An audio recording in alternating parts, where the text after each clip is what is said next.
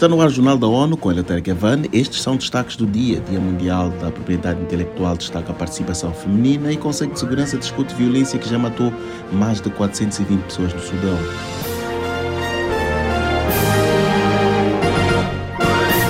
O conflito no Sudão foi o tema de uma reunião do Conselho de Segurança, da qual participou o secretário-geral António Guterres, que exigiu o fim imediato da violência.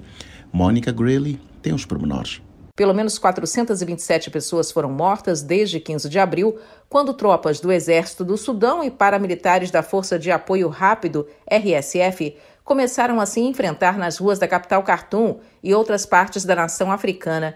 Nessa terça-feira, o líder das Nações Unidas disse que a notícia que chega de Khartoum traça um quadro arrasador. People are trapped indoors, terrified, with dwindling supplies of food, water, medicines and fuel. Antônio Guterres contou que as pessoas estão presas sem poder sair de casa, aterrorizadas e com pouca comida, remédios e combustíveis. As instalações de saúde estão perto de desabar. E segundo a Organização Mundial da Saúde, OMS, vários hospitais estão sendo usados por grupos armados.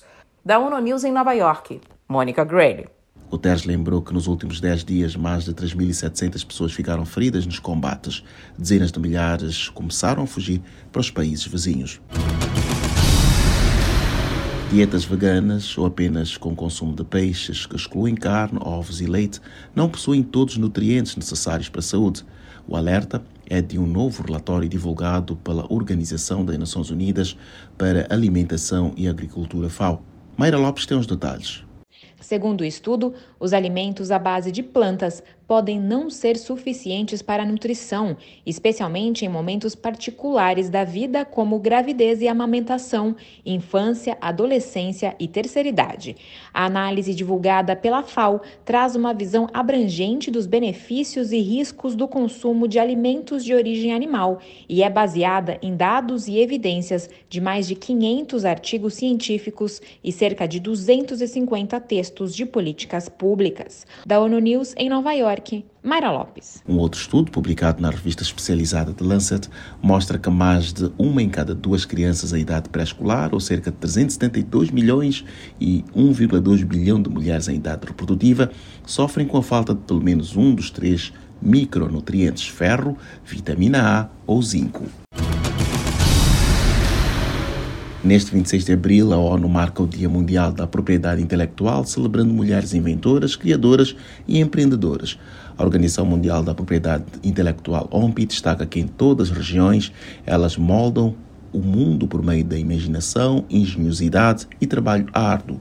No entanto, muitas vezes enfrentam desafios significativos para ter acesso ao conhecimento, habilidades, recursos e apoio de que precisam para prosperar.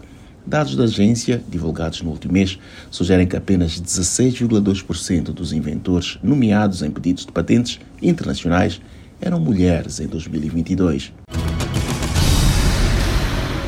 E a China lidera a relação global de pedidos de patentes em vacinas e tratamentos contra a Covid-19, seguida por Estados Unidos, Alemanha e Coreia do Sul para imunizantes.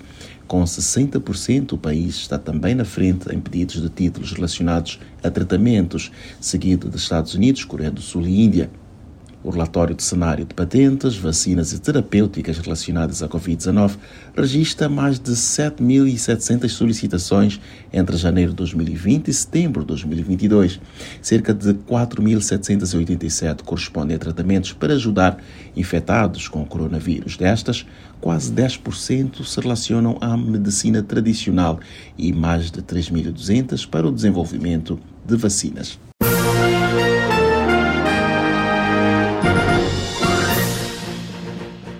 E este foi o Jornal da ONU. Mais informações na nossa página news.un.org/pt e nas nossas redes sociais. Siga ainda o Twitter arroba ONU News.